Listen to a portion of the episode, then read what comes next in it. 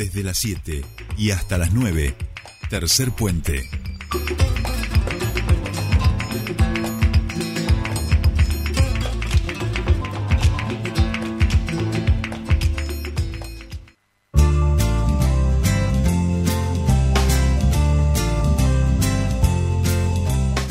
Continuamos con más tercer puente. Venimos con un retraso que no se puede creer, pero bueno. Estamos embarazados. Eh, ahí va, ahí va. No, tenemos mucho, mucho todavía por, por hacer en este programa y vamos recién creo que por la segunda, ¿no? Ya, ya ah, vamos, vamos, vamos, vamos, que es un quilombo. Bien, bien. 16 minutos pasaron de las 8 de la mañana. Seguimos un poco reflexionando sobre la jornada del día de hoy. Hablamos de los siete años de eh, Ni Una Menos. Eh, por supuesto, el país va a estar marchando eh, em, por, por este día. Nosotros obviamente queremos ir reflexionando, como decíamos, sobre este tema e ir viendo las distintas partes o aristas de esta problemática este, flagel, este flagelo que atraviesa nuestro país.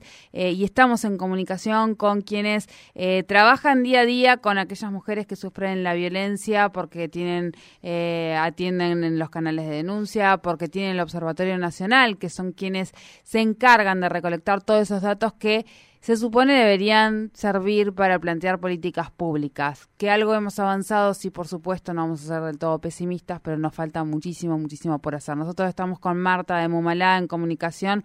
¿Cómo está Jordi Solete? te saludan, bienvenida a Tercer Puente. Buenos días, muchas gracias por el espacio. ¿Cómo están ustedes? Bien, bien. No, gracias a, vos por, por, atendernos. Y en principio, bueno, eh, ¿cuál es la reflexión que hoy eh, haces en, relación a este día? A siete años de ese Ni Una Menos en 2015, que recordamos surge a, través también de un femicidio. Eh, ¿Qué reflexión te merece?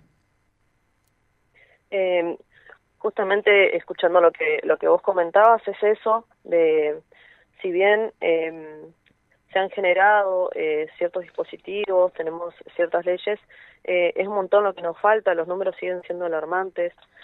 Eh, nosotros cumplimos este año también los siete años del registro de femicidios eh, y estamos presentando este informe también.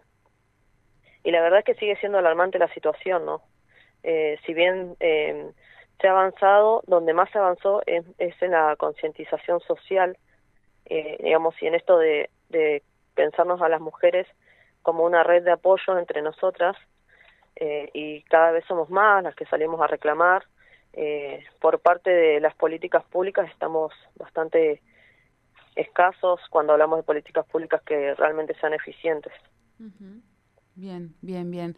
Eh, hace poquito decía yo, el, el informe o, o, está saliendo un poco a la luz, empieza a, a, sí, a compartir y demás. Hablamos del informe del dossier de los cinco años de femicidios, transvesticidios, femicidios vinculados, que fue declarado de interés. Ese es un trabajo que me gustaría que, Marta, podamos resumir eh, eh, cómo, cómo, cómo es el, ese trabajo cotidiano, cómo lo recolectan, cómo trabaja el observatorio, porque eh, resulta importante para, me da la sensación, yo decía, por lo menos empezar a dar cachetazos y decir, esto no termina esto, tenemos que tomar cartas en el asunto, eh, poner esos números sobre la mesa debería permitir que, se realicen mayores políticas mm, eh, públicas en relación a este tema y eh, me parece que, está bien que, podamos contar cómo se trabaja en esos datos.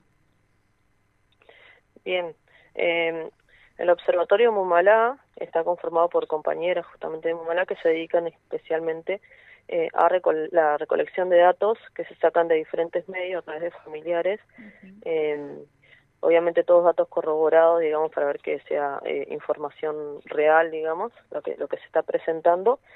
Y bueno, tenemos todo un equipo a nivel nacional que se encarga de eso, de, de poder llevar adelante el, el, registro de femicidios eh, y que es bastante extenso, digamos, y detallado eh, se usan muchos criterios eh, para establecer cifras y demás, justamente pensándolo como una herramienta para que los gobiernos puedan usarla para poder generar políticas públicas, para poder entender eh, el mecanismo, digamos, de esta violencia machista, eh, para poder generar políticas públicas que, que logren erradicar la, la violencia. Bien. Eh, ¿Qué actividades van a realizar este año, Marta? Eh, hoy vamos a estar haciendo actividades en todo el país, en toda la provincia y bueno, particularmente acá en Neuquén Capital vamos a, concentrar a las 10 de la mañana en Casa de Gobierno. Eh, con la consigna nos mata el machismo, nos golpea la pobreza eh, y bueno, con el pedido eh, de la declaración de emergencia ni una menos, que es algo que venimos planteando hace bastante y presentado el proyecto en diferentes instancias, eh, que básicamente sería que los gobiernos inviertan en políticas públicas eficientes, integrales, que se apliquen sin burocracia, como está sucediendo con los dispositivos actualmente, y sin clientelismo sobre todo. Y la, el otro pedido es que se se lleven adelante medidas contra la feminización de la pobreza, eh, que como sabemos todos está aumentando día a día, eh, eh, al igual que la inflación, y eso complica un montón la situación, ya que normalmente, generalmente, cuando hay crisis, económicas, terminamos siendo las mujeres y las disidencias las más afectadas. y una de las cuestiones que hace que las víctimas les cueste más salir del círculo de la violencia justamente la dependencia económica con sus agresores. Entonces nos parece que es urgente intervenir ahí, que el, gobierno puede intervenir. Bien, bien, bien. Bueno, Marta, te agradecemos mucho este contacto con nosotros aquí en Tercer Puente y por supuesto seguiremos eh, en comunicación. Muchísimas gracias.